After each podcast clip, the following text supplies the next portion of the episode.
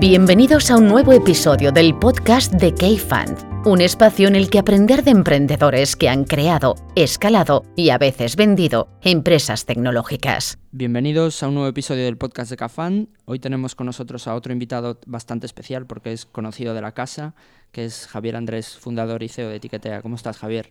Buenas tardes, muy bien. Un placer estar aquí y un honor eh, formar parte de la familia de invitados del podcast de Cafán. Que además creo que eres fiel seguidor, o eso Sí, exactamente. ¿no? no, no, los escucho. Me viene fenomenal para escucharlos en el coche de camino a Logroño, que soy de ahí. Y cuando al minuto 10 que mi mujer cae redonda en, el coche, pues me pongo los podcasts y me hacen el viaje mucho más a menos y, aprendo mucho, la verdad. Así que siempre es inspirador. La verdad que hasta la fecha siempre había tenido que escuchar podcasts en inglés eh, de Stanford o de bueno, los famosos de Tim Ferriss y compañía. Y bueno, pues hoy es todo un, eh, bueno, está fenomenal poder ver también y aprender de pares que tienen más cosas en común, porque al final les ha tocado emprender en el mismo contexto que el mío, que es el, de España y ahora, ¿no? Pues oye, gracias enhorabuena por, y, gracias por escucharlo. Y, os animo a que sigáis así. Y está también aquí con nosotros Ian. ¿Cómo estás, Ian? Muy buenas, pues aquí encantado. Eh, encantado de, tener mi segundo podcast, ¿no? Que es, este, después del de Cabify, sí. Además a Javier le conozco desde hace bastante tiempo. Exactamente. Con lo cual es, es cercano. Pues oye, Javier, para empezar por, el principio, decías justo antes estábamos hablando que acabáis o acaba de cumplir la empresa ocho años.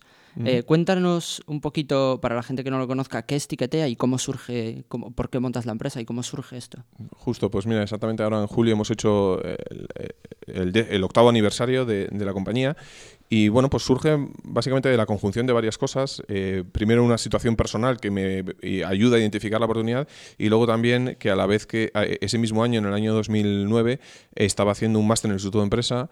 En aquel momento era un máster, ya no existe, pero se llamaba especializado en, negocios digitales y como proyecto de fin de máster pues tenías que crear una idea. ¿no? Y, eh, me acuerdo del profesor de estrategia, eh, un tal Néstor, que nos decía que las grandes empresas de Internet que habían ganado dinero eran aquellas que habían sido capaces de crear plataformas que unían oferta y demanda de algo. ¿no? Entonces, que si éramos capaces de identificar una oportunidad de negocio donde existía la posibilidad de crear una plataforma que uniera oferta y demanda de algo, pues que ahí había un gran negocio. ¿no? Y me acuerdo que me quedé muy grabado con esa idea eh, y en aquel momento pues lo que hice fue mirar qué es lo que se estaba comprando y vendiendo en España y me descargué un informe de estos horribles de la CNMT, eh, de la Comisión Nacional del Mercado de Telecomunicaciones que publica trimestralmente sobre el volumen de e-commerce en España y me acuerdo que mirando las categorías de e-commerce pues la primera eran vuelos, la segunda eran hoteles y la tercera era ticketing ¿no? en el año 2009. Y me acuerdo que pensaba, decía, a ver, ¿existe la posibilidad de crear una oportunidad, una plataforma en vuelos? Y, uff, ahí está ya todo muy trillado, nada, no hay nada que hacer, ¿no? Eh, la segunda era hoteles, y ¿existe una oportunidad para crear una plataforma que una oferta y demanda de hoteles? Y dije, no, también ahí está ya todo súper trillado graso error, porque en aquel momento todavía estaban empezando a nacer Airbnb y bueno, pues simplemente no lo vi, no me di cuenta que efectivamente había una oportunidad de crear una plataforma eh, que resolviera el mismo problema que los hoteles. ¿no? Y la tercera era ticketing y en aquel momento, en el año 2009, las grandes plataformas de ticketing que había en España eh, pues eran principalmente Corte Inglés o Ticketmaster, Entradas.com, todas que habían nacido 10 años antes, eh, cuando el contexto era muy diferente y donde bueno, pues no habían sido capaces de entender el cambio o la evolución hacia todo este mundo 2.0 que en aquel momento estaba tan de moda. ¿no? Y bueno, pues vimos la oportunidad de crear Ticketea, que básicamente es una plataforma que permite eh, unir compradores y vendedores de entradas. Cualquier persona que quiera organizar un evento, pues puede de manera muy sencilla poder publicar y promocionar su evento y vender sus entradas online. Y nosotros nos llevamos una comisión solo si eh, somos capaces de ayudarte eh, a vender más entradas. Esa es la idea original con la que nacimos, que también fue validada por en aquel momento por un, por un tema personal que intenté ayudar a unos amigos míos a vender entradas para una fiesta solidaria y bueno, básicamente veíamos cómo lo teníamos que hacer igual que en, el siglo pasado y era quedar físicamente con la persona y hacer el intercambio de las entradas. Y bueno, pues de ver, de hacer un poco el análisis macro a nivel de escuela de negocios, entre comillas, y de vivir en primera persona el problema personal de, organizar un evento y no poder vender las entradas de manera digital, eh, de manera fácil, pues eh, surgió la idea de etiquetea. ¿no? Y la verdad que tengo que decir que ocho años después la esencia sigue siendo la misma, ¿no? que es ayudar a promocionar y vender cuantas más entradas posibles, ¿no? intentar crear soluciones tecnológicas que, que, simplifiquen y enriquezcan la forma en la que se gestiona y acude un evento, ¿no? que es nuestra misión que se fijó hace ocho años y, y a día de hoy sigue siendo vigente. ¿Y cómo, cómo evolucionó vuestra estrategia? Eh, o sea, ¿qué, tipo de entradas empezabais a vender al principio? ¿Era más música? ¿Era más otros planes de ocio? ¿Eran ah, entradas corporativas de empresas? Pues fíjate, al principio intentamos eh, enfocarnos, enfocarnos en algo que no había, que era todo lo que eran eventos pequeños de, de long tail. Eh, los pequeños eventos de amateurs, entre comillas, pues desde una clase de yoga, una clase de sushi o un taller de marketing online. O, me acuerdo del primer festival que hicimos, que fue el primer evento que, se publicó que lo tengo todavía mucho recuerdo, fue el Festival Isbilia en Málaga, eh, que era un festival de danza del vientre, ¿vale? Entonces eh, eran pues, aquellos eventos amateur eh, que por su volumen de entradas no llegaban a las grandes plataformas, pero que tenían el mismo problema y la misma necesidad, ¿no? Entonces ahí es como empezamos y como, y, como nos diferenciamos un poco, dando la posibilidad a cualquier organizador del evento a poder publicar su evento independientemente del tamaño. Pero poco a poco la realidad es que fuimos evolucionando porque yo creo que al año, año y medio por ahí nos dimos cuenta de que si éramos capaces de solucionar el problema para evento pequeño, eh, también con la misma plataforma y, con las mismas soluciones éramos capaces de poder empezar a vender entradas de mayor tamaño. ¿no? Y bueno, pues poco, fue poco a poco fue evolucionando hasta día de hoy, donde competimos ya cara a cara con las grandes plataformas y en función del criterio que nos mires, pues somos la mayor tiquetera de España eh, en términos de visitas, por ejemplo, de tráfico, o en función de los verticales, pues en, en temas de festivales de música o de música independiente, pues también somos ya la, plataforma más, eh, más relevante en España. ¿no? Entonces, bueno, poco a poco fuimos evolucionando de lo amateur a lo mainstream y, ahí estamos, ¿no? en, la pelea. A mí siempre me pareció interesantísimo de, pues en, el momento en que pues, eh, eh, bueno, pues que hablando con Javier comentábamos sobre etiquetea y, sobre el modelo. Siempre me pareció muy, muy interesante ese, ese long tail de entradas gratuitas, ¿no? De si no se monetiza eh, la entrada, eh, ese long tail de, eventos gratuitos que se podía generar a través de Etiquetea, cómo eso podía dar visibilidad a la plataforma, para luego eventos que sí que eran eh, entradas a la venta, ¿no? Que había como dos aspectos de la plataforma, ¿no? La entrada gratuita y la entrada vendida, ¿no? exacto. Para, tenemos toda, una de las grandes aspectos que nos diferenciaba de la competencia, que sigue nos diferenciando a día de hoy de nuestra principal competencia en España, es que tú puedes utilizar etiqueta de manera gratuita para tus eventos gratuitos, ¿no? que al final conllevan una gestión de aforo pues, para una presentación de un libro una, eh, pues, una presentación de corporativa, de empresa, etc. ¿no? Eh, y, utilizamos la misma plataforma, exactamente la misma tecnología que utiliza eh, pues, los promotores de la gira de Amaral o del Festival Arenal Sound, que es el mayor festival que, hay en España, pues esa misma tecnología la puedes utilizar tú a la hora de poder presentar vuestros resultados corporativos o vuestro próximo libro, etc. y, claro, al, principio la gente se sorprende de cómo lo haces gratis, ¿no? Y cómo, estás, eh, cómo das esa posibilidad de hacerlo gratuito. Y para nosotros desde el principio lo tuvimos muy claro que siempre fue una maravillosa herramienta de marketing porque sabemos que la persona que organiza un evento gratis en el futuro terminará organizando eventos de pago y sobre todo los usuarios a nivel de usuario, tú hoy puedes ir a un evento gratis, pero mañana probablemente pues, irás a un evento de pago. ¿no? Y si ya nos conoces y has tenido una buena experiencia con nosotros, pues es más factible, más fácil que la próxima vez que vayas a querer comprar una entrada, lo puedas hacer con nosotros. ¿no? Entonces, eh, sí, ha sido una excelente herramienta de marketing eh, online para ayudarnos a, captar eh, visibilidad tanto en nuestros vendedores, que son los promotores, y en nuestros compradores, que son los asistentes. Javier, te quería preguntar, ¿cuánto dinero habéis levantado hasta la fecha? Pues, eh, eso de levantar nunca me Recaudado, gustó. eso, eh, nunca me gustó porque parece como que lo estás eh, birlando, ¿no? Entre comillas. Eh, pero bueno, en, en, en, total hemos hecho cerca de unos 4 millones de euros. Que la verdad que viendo las últimas, en, en las diferentes fases, desde la fase de Angels hasta la fase Series A y, y demás, ¿no? que viendo las rondas de ahora, pues queda muy pequeño. Eh, pero bueno, la verdad que sobre todo lo que estoy orgulloso es de lo que hemos conseguido ¿no? con, con, esa pequeña cantidad y hasta dónde hemos llegado. En ese sentido, te quería preguntar, creo que uno de vuestros primeros socios a nivel de inversión o de partnership fue Atrápalo, que es un socio industrial. Eso es. Y cuéntanos un poquito cómo, cómo, fue esa experiencia de tener un socio industrial. Y esto te lo pregunto también porque muchas startups con las que hablamos, sobre todo cuando están en fase bastante seed, pues hay veces que te llegan diciendo, pues oye, estoy hablando con un socio industrial que quiere entrar en el capital, tú me lo recomiendas, no me lo recomiendas. En base a tu experiencia, ¿qué, qué opinas del, socio industrial al principio en una mm. startup? Pues que tienen que ir con cuidado y que es importante que lo piensen mucho, ¿vale? En mi caso, en mi experiencia, eh, efectivamente tuvimos una, en aquel momento estábamos buscando una ronda de una serie, vamos, sí, una ronda pequeñita, entre comillas, de medio millón de euros y estábamos hablando con diferentes eh, business angels eh, para poder hacer la ronda, pero bueno, pues casualidades de la vida, coincidimos con, la, con los fundadores de Atrápalo, les contamos el modelo y es verdad que ellos estaban siguiendo el mismo modelo en Estados Unidos y, y, bueno, pues les pareció interesante y hicieron una propuesta de inversión que a mí en aquel momento me pareció muy interesante, donde básicamente conjugábamos el poder de promoción y el alcance y la marca que tenía Trápalo con eh, la tecnología que en aquel momento teníamos nosotros. ¿no? Y a nivel conceptual, pues efectivamente fue muy interesante, eh, pero la realidad es que luego a nivel operativo, pues poco a poco nuestra relación y nuestros objetivos y nuestros intereses llegó un momento donde no estaban del todo alineados. ¿no? Entonces, yo siempre, bueno, y tengo muy buen recuerdo con Atrápalo y no hablaré mal de ellos ni mucho menos, porque bueno, nunca sabremos dónde está si no hubiera pasado esto, pero la realidad es que...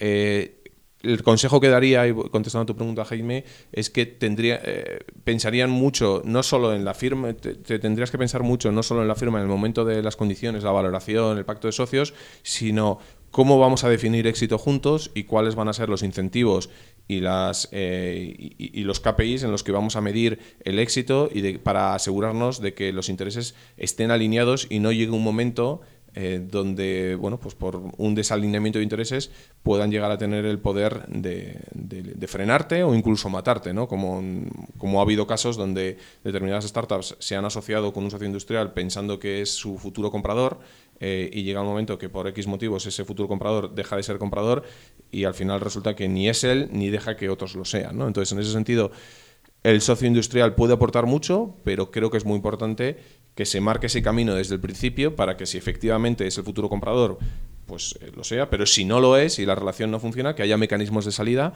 para que eh, tampoco termine matando a la compañía, ¿no? Como fue en nuestro caso, que al final, oye, pues pudimos salir, eh, ellos obtuvieron su rentabilidad, ganaron su dinero y nosotros combinamos por, de manera independiente, ¿no? Siempre, siempre es un tema delicado, ¿no? Porque es verdad que, como, como bien dices, eh, hay que tener las reglas de juego bastante claras con cualquier socio, ¿no? Pero claro, con un socio industrial pues puede haber conflictos de interés y, y claro, pues al final eh, las startups cambian muchísimo, ¿no? Estábamos hablando antes de foco a growth o rentabilidad en, en el mundo de la startup y y, bueno, y al final pasa un año y en 12 meses pueden haber cambiado perfectamente las reglas, ya no de tu startup, sino del mercado, ¿no? Justo. Y, o de los accionistas de tu, de tu, socio, de los, o las propias personas con las que tú interactúas. Muchas veces tú cierras un acuerdo con una persona eh, dentro de una empresa y resulta que esa persona deja de trabajar para esa empresa y, su trabajo lo, lo, hereda otro cuyas prioridades son diferentes. Y bueno, pues al final esos contratos tienen que tener planteados esos mecanismos de salida para ante esas cambios eh, que no signifique que te has metido en un callejón sin salida. ¿no? Exacto, mm. que no, restarle flexibilidad, ¿no? cintura a la startup. Eso es, sí. muy buen punto. ¿Cuánta gente sois hoy en día en la empresa, Javier? Pues somos 65 empleados. ¿Y cómo ha cambiado tu papel en, todos estos años y, cómo has gestionado ese crecimiento en la estructura? Cuéntanos un pues, poquito sobre eso. Pues, pues, muy buena pregunta, la verdad que mi, mi papel ha cambiado bastante. Eh, muchas veces porque yo lo he impulsado, pero las mayorías porque pues, me he visto eh, forzado ¿no? a cambiarlo. Y ahí, eh, bueno, pues al principio, al final, básicamente, siempre que tienes que partir de un perfil mucho más generalista, eh, al final un emprendedor pues tiene que ser una persona que se sienta relativamente cómodo tocando diferentes palos, ¿no? desde la parte comercial, la parte de hablar con socios y buscar inversores, a la parte de ser capaz de tener una conversación técnica con un desarrollador para poder definirle el producto que tú tienes a, la parte más de, pues igual de gestión de talento, montar un equipo, etcétera, etcétera. Y al principio, en una fase inicial, cuando las startups son muy pocas personas, cuatro o cinco, lo que necesitas básicamente son perfiles generalistas, un poco navajas suizas, que te permitan hacer principalmente dos cosas, construir y vender. Yo creo que son los dos perfiles claros. Te puedes poner el cargo que tú quieras, el título que tú quieras, pero en una fase inicial de una startup, cuando el equipo son cuatro o cinco personas, Básicamente están los que construyen el producto y los que lo venden el producto. Y el uno sin el otro muchas veces no tiene sentido. Da igual que tengas un producto genial, si no eres capaz de venderlo bien, pues probablemente no vas a tener éxito. Y da igual que seas un excelente comercial, que si el producto que tienes no funciona y la gente no tiene recurrencia, pues probablemente no vayas a, no vayas a llegar muy lejos. ¿no? Entonces, en esa fase inicial, pues nosotros nos dedicamos a, pues a, fichar tanto a creadores como constructores y poco a poco, conforme hemos ido creciendo, los perfiles han tenido que ir evolucionando y han tenido tenido que pasar más de un perfil navaja suiza generalista que es capaz un poco de tocar todos los palos a perfiles mucho más específicos y técnicos y concretos eh, que sean mucho más expertos en lo que hacen. Entonces, bueno, pues eso, yo al principio me tocaba ponerme la gorra un día de director comercial, otro día de director de marketing y otro día de director financiero. Y hoy, gracias a Dios, pues puedo contar con un equipo que son mucho mejores que yo eh, haciendo las labores de marketing, las labores de financieras y las labores comerciales. Entonces, el perfil yo creo que un poco del emprendedor es saber, eh, al principio, ser lo suficientemente no ser lo suficientemente, no ser muy malo en todas esas áreas como para poder sentirte cómodo y tener conversaciones en, los diferentes ámbitos, pero también saber dar un paso atrás y saber mm, conocer cuándo es el momento de que contrates a una persona que sepa más que tú de un área concreto, ¿no? ya sea la parte de marketing, la parte técnica o la parte de, la parte de negocio. ¿no? Entonces, bueno, pues en ese sentido poco a poco hemos ido evolucionando. Eh, creo que hay alguien por ahí que decía que el, máximo número de reportes directos a partir del cual dejas, eh, empiezas a ser ineficiente son siete, ¿no? o las o, la famosa regla de Amazon de las dos pizzas, ¿no? Si tu equipo, si no eres capaz de dar de cenar a tu equipo con más de dos pizzas eh, o con menos de dos pizzas, es que tu equipo es demasiado grande, ¿no? Bueno, pues siempre he intentado también tener un poco mm, esa estructura a nivel de equipo, de decir, oye, pues yo, mi equipo directo, por decirlo así, son, eh, de hecho a día de hoy son siete personas eh, y que a su vez tienen sus equipos que gestionan, ¿no? Entonces, bueno, pues es así un poco la, la evolución, ¿no? De perfil más generalista a más especialista. Siguiendo con el tema de la gestión, estábamos hablando justo antes de, empezar a grabar sobre el tema de, las de los OKRs. Sí. Eh, cuéntanos un poquito, porque a mucha gente seguro que le suena chino o no entiende muy bien qué son. Cuéntanos un poquito qué es y, cómo os han ayudado a vosotros o a ti en particular a, la mm. gestión del equipo.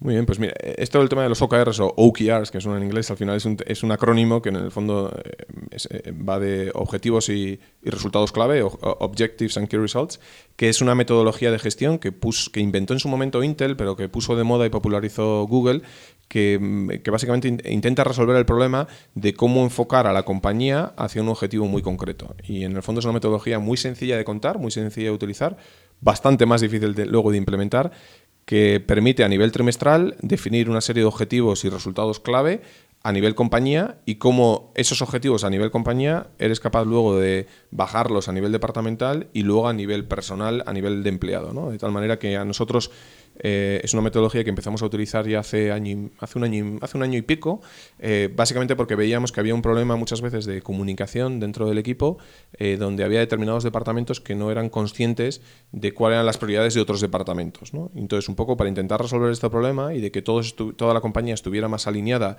y toda la compañía estuviera más enfocada a la hora de saber cuáles son los objetivos concretos del trimestre y sobre todo cómo íbamos a medir esos objetivos, pues alguien me habló o me recomendó de esta metodología que, puso Google. Eh, me acuerdo en su momento hablando con Carlos Gómez, que es un español que estuvo muchos años ahí en Google eh, eh, trabajando, que me habló maravillas de cómo lo implantó y, lo que había hecho en, Google y luego en Motorola. Y bueno, pues decidimos atrevernos, implantarlo. Y la verdad que después de un año, tengo que decir que ha sido un proceso arduo y complicado, porque muchas veces meter este tipo de metodologías a nivel compañía sobre todo cuando la compañía ya es, en nuestro caso ya éramos como unos 50 empleados, pues cuesta hacer el cambio eh, y por eso recomiendo que la gente cuanto antes lo, cuanto antes lo introduzca en la organización mejor.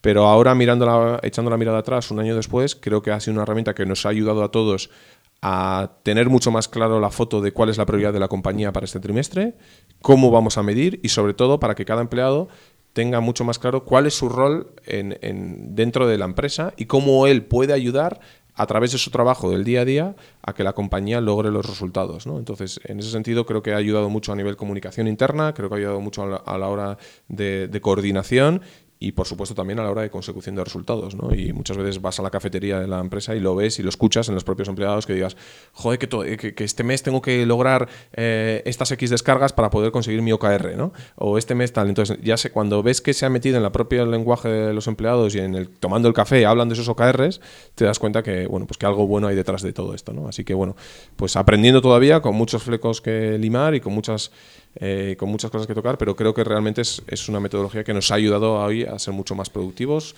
eh, estar mucho más alineados y mucho más enfocados en las prioridades. ¿Y esto cómo, cómo lo arrancas? O sea, eh, ¿cómo, cómo implementas?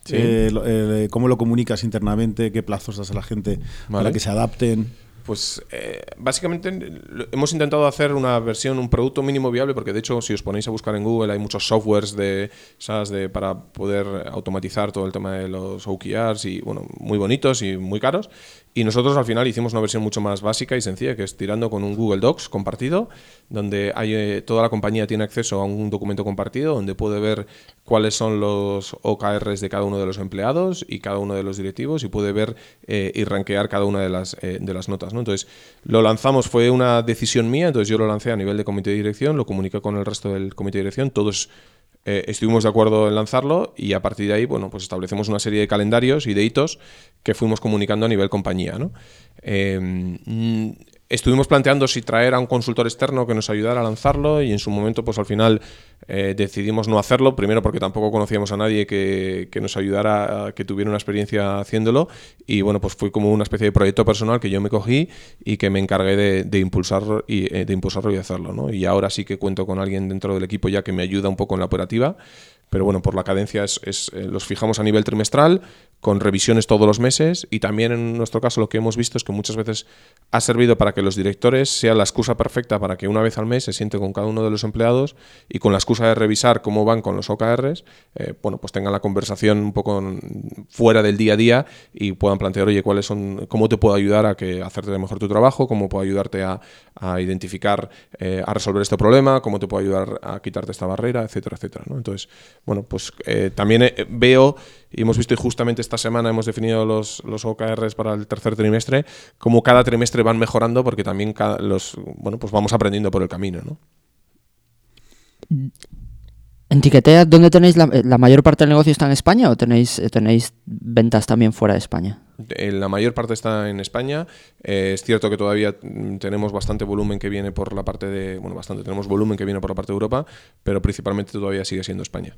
Y cuéntanos un poquito de, ese proceso de internacionalización de, de Etiquetea, Javier. Creo que al principio si no me equivoco, lanzasteis en, o lanzasteis en Latinoamérica y ahora dices que Europa, ¿qué, qué, habéis aprendido de, en cuanto al lanzamiento del negocio en esos diferentes países y cómo lo hicisteis? Vale al principio pensamos en lanzar en, Latinoamérica y de hecho la ronda que hicimos con Seaya de 3 millones de euros, en el business plan la idea era lanzar en Latinoamérica.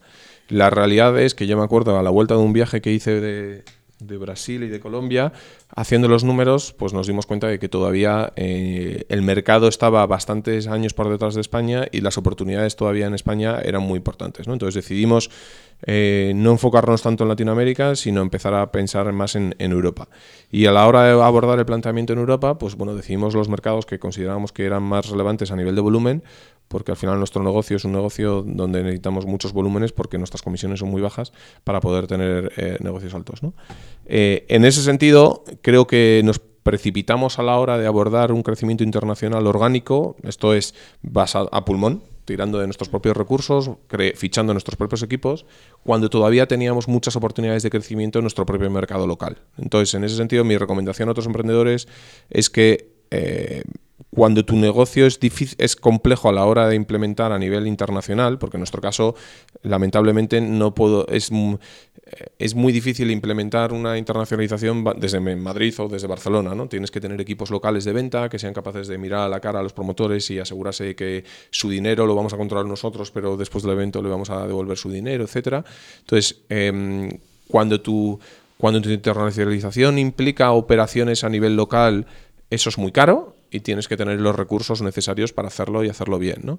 Y si lo haces demasiado temprano, pues tienes grandes posibilidades de que el resultado no sea el que tú esperas. ¿no? Entonces creo que es importante decidir cuándo es el momento óptimo de internacionalizar y sobre todo eh, también eh, no, no empieces a internacionalizarte cuando todavía en tu mercado local no lo estás haciendo de manera excelente o todavía tienes muchas oportunidades de crecimiento, ¿no? porque le estás metiendo una variable mucho más compleja, eh, que es un mercado nuevo que no conoces, donde no tienes, donde no tienes networking, donde no y, y, y, lo más normal es que no salga como tú esperabas. ¿no? Entonces, en nuestro caso, intentamos abordar un modelo orgánico, los resultados no fueron los esperados y a partir de ahí eh, los modelos que estamos viendo ahora que tienen mucho más éxito son modelos donde eh, estamos creciendo bueno, pues, a través de integraciones, a través de alianzas, a través de acuerdos de terceros que no requieren un esfuerzo tan importante para nosotros, pero que por el otro lado sí que están teniendo los retornos, eh, los retornos que sí que esperamos. ¿no? Entonces, de esta manera lo estamos haciendo más rentable. ¿Y qué, aspectos de, de, la internacionalización no, no, no, salieron tal y como eh, concebías al principio. ¿no? Es decir, ¿qué, es lo que salió bien? ¿Qué es lo que salió mal de la, de la internacionalización? lo, que salió mal, sin duda, fue el equipo. Eh, fue muy difícil para nosotros contratar equipo. Y esto alguien me lo dijo en algún momento, decía, oye, si realmente quieres que salga bien, pues uno de los fundadores tiene que ir ahí y, y ser el responsable él de hacerlo in situ en el terreno, ¿no?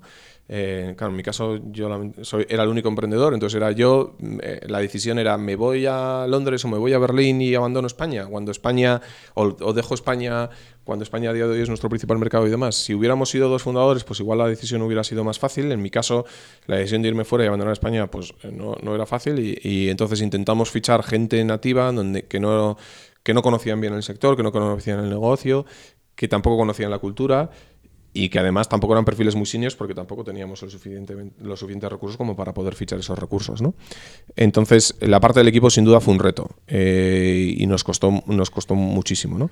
Creo que también hubo una serie de premisas que consideramos de partida que fueron erróneas, que era, decíamos, como nuestro producto es muy bueno a nivel tecnológico, como en España estamos muy bien a nivel tecnológico, pues vamos a ir a otros mercados y nos lo vamos, lo vamos a comer. ¿no? Se vende solo. Eh, se vende solo. Mm. Y no es así. Al final, por muy bueno que sea tu producto, o es 10 veces más barato, o es 10 veces mejor, o es 10 veces más rápido, o es 10 veces X, o si no, aunque sea mejor, más bonito y tal, si no hay una orden de magnitud de diferencia, va a ser muy difícil que logres vender eh, y sobre todo en remoto. ¿no? Entonces, en ese sentido también yo creo que ahí la premisa fue, eh, fue errónea. ¿no? Creo que es, eh, y creo que fue en el podcast aquí de Cabify donde Juan contaba un poco que ellos decidieron, era un poco al revés que nosotros, al principio estaban pensando en Europa y luego creo que fueron a Latinoamérica porque justamente se dieron cuenta que su, la experiencia de un usuario de Cabify en Latinoamérica era 10 veces mejor versus el taxi en Lima eh, que, no, eh, que no en Europa. ¿no? Entonces, en ese sentido, nosotros creo que ahí nos eh, bueno no, le dimos la importancia suficiente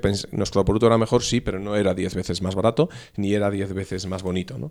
y entonces en ese sentido creo que ahí también fue uno de los errores de partida que cometimos y en, en, ese sentido, eh, es, muy interesante ese giro de, de, no expandirse a Latinoamérica, sino enfocarse más a Europa.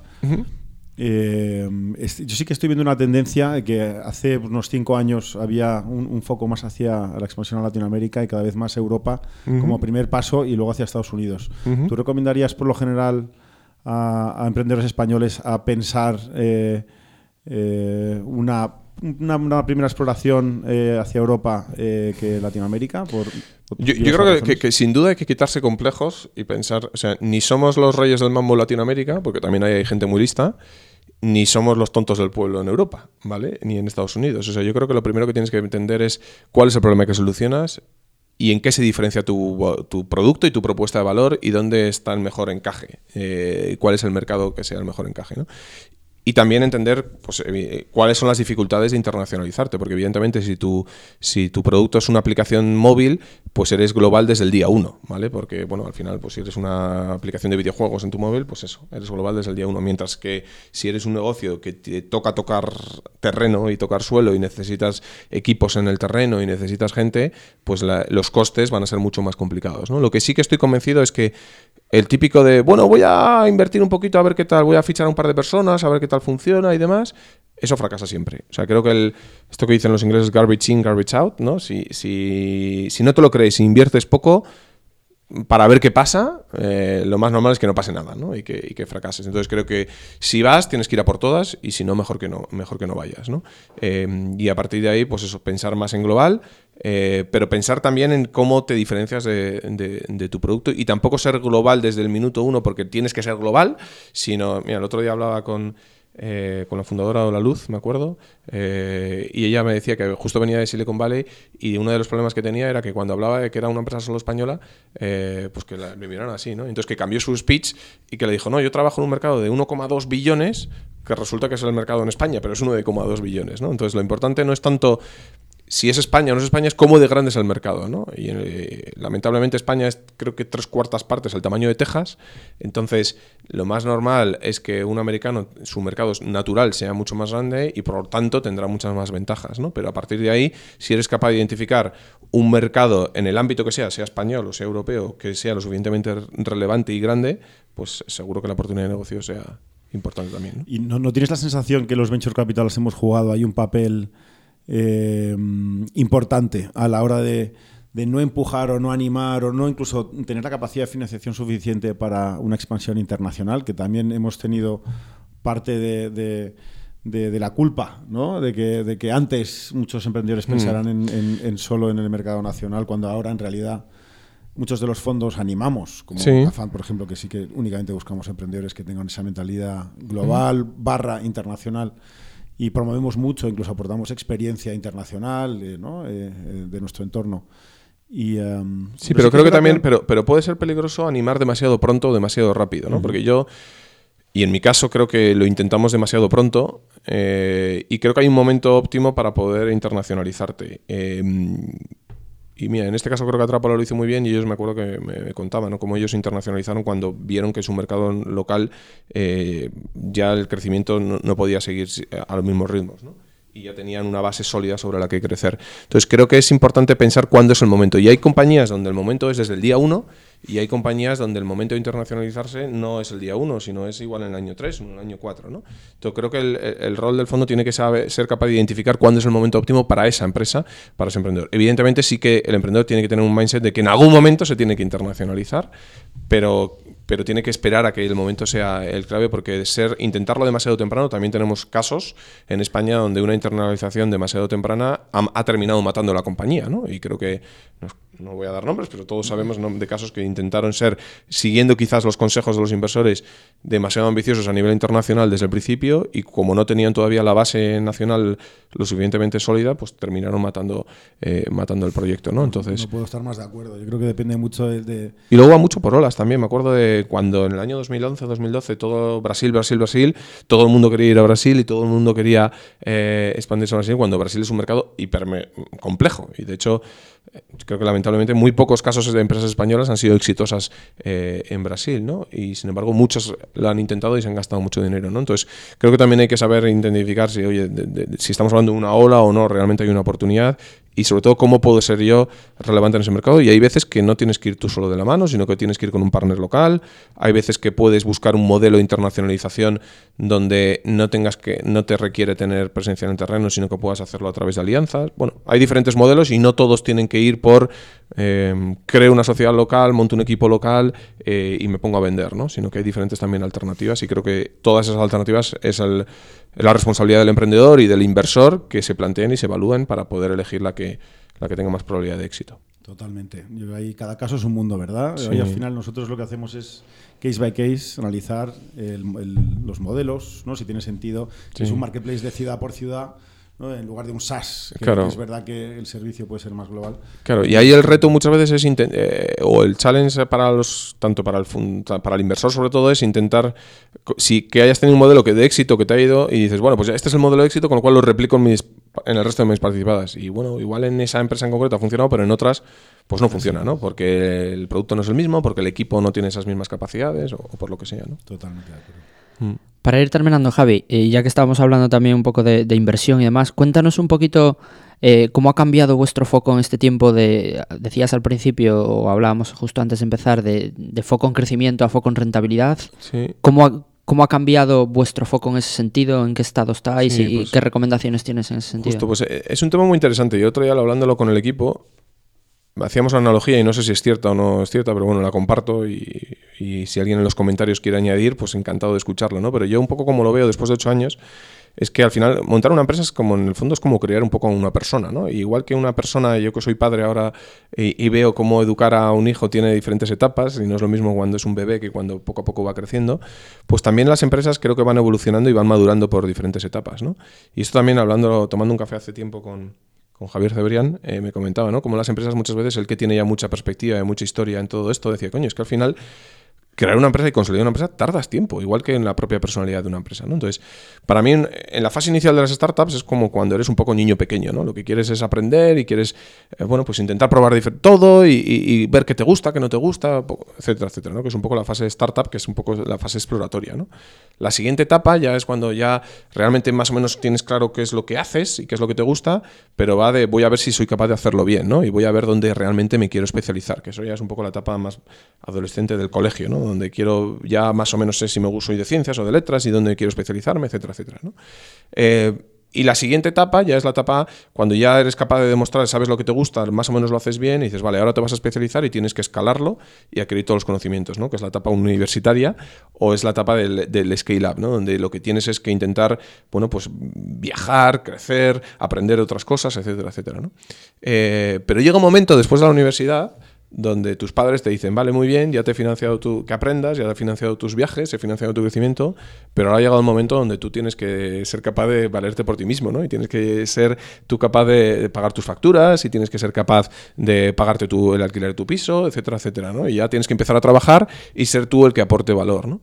Y, y, esa es muchas veces la etapa donde hay veces que startups que no llegan porque se mueren o porque les compran antes, pero es justamente yo creo que la etapa donde sí que está Tiquete ahora. ¿no? Nosotros em, pasamos de un momento de donde todo el foco de la compañía era crecer, crecer, crecer, eh, y, el lenguaje de la propia organización, los incentivos, los variables iban en base a crecimiento y en base a ventas, y poco a poco hemos llegado a un momento donde ahora eh, el foco ha dejado de ser estar solo en el crecimiento y pasar a estar más en la rentabilidad, donde las conversaciones ahora ya no van tanto de cuánto dinero gano con este cliente o cuánto, eh, cuántas ventas me generan, sino cuánta rentabilidad me trae, ¿no? Y dónde dedico mi tiempo, en qué áreas son más productivo, en qué áreas no soy tan productivo, etcétera, etcétera, ¿no? El otro día decían y me, hacía gracia porque en muchos casos es verdad, eh, los clientes estratégicos en el fondo es un eufemismo para decir que son los clientes que te hacen perder dinero, ¿no? Pero bueno, son estratégicos, con lo cual los tengo que tener. Bueno, pues muchas veces em, cuando el foco está en crecimiento, las ineficiencias se esconden en ese crecimiento. ¿no? Sin embargo, eh, creo que eh, cuando llega un momento de la madurez de la compañía donde el foco tiene que evolucionar del crecimiento a la rentabilidad, pues es ahí donde tienen que salir esas ineficiencias. ¿no? Y hay un post, un, un post que me gustó mucho, que era la regla del 40% y que me pareció una regla que me pareció muy interesante porque permitía de manera muy sencilla entender cómo el crecimiento por sí solo no vale, tiene que ser un crecimiento sostenible, que básicamente eh, lo que decía el artículo, que era que en base a su experiencia, era un inversor americano, que, eh, eh, comparaba dos aspectos. Uno es el ratio de tu crecimiento año a año y otro es tu porcentaje de beneficios o pérdidas respecto a ventas. Y la suma de las dos tenían que dar en torno al 40% para crecer de manera sostenible. Me explico, si tú un año eres capaz de crecer a un 100%, pero tus pérdidas sobre ventas son de un 100%, pues 100 menos 100 es cero, ¿no? Con lo cual eh, no lo estás haciendo muy bien. Sin embargo, igual un año creces un 50% eh, y has tenido solo pérdidas de un 10% sobre ventas, bueno, pues 50 eh, menos 10 estás en el 40, con lo cual quiere decir que estás creciendo de manera rentable, ¿no? O estás creciendo de manera sostenible, perdón.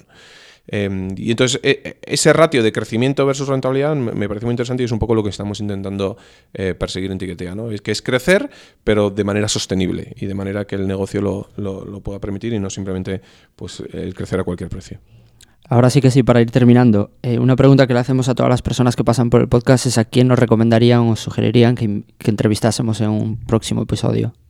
¿A quién nos sugieres tú? Mm, pues mira, me, me, surgen a la cabeza dos personas que en mí han influido en positivo, eh, ambas dos. ¿no? Uno, lo he dicho antes, que es eh, Carlos, eh, Carlos Gómez, que por su, es, por su experiencia en Google tantos años y luego aquí en lanzando Waze a nivel local y demás, creo que es una persona que puede aportar mucho. Em, y luego en mi caso yo tengo mucho cariño a otro emprendedor, em, que es David Blanco, que quizás no es muy conocido en el mundo porque no le gusta tener un perfil tan público, pero que para mí es una persona brillante, que fue el fundador de Tractis eh, hace muchos años y que me ayudó mucho a mí al principio con todo el tema del DNI electrónico y demás, que luego, bueno, pues al final el DNI electrónico ha tenido el recorrido que ha tenido, pero como profesional y como emprendedor me parece una persona brillante, ¿no?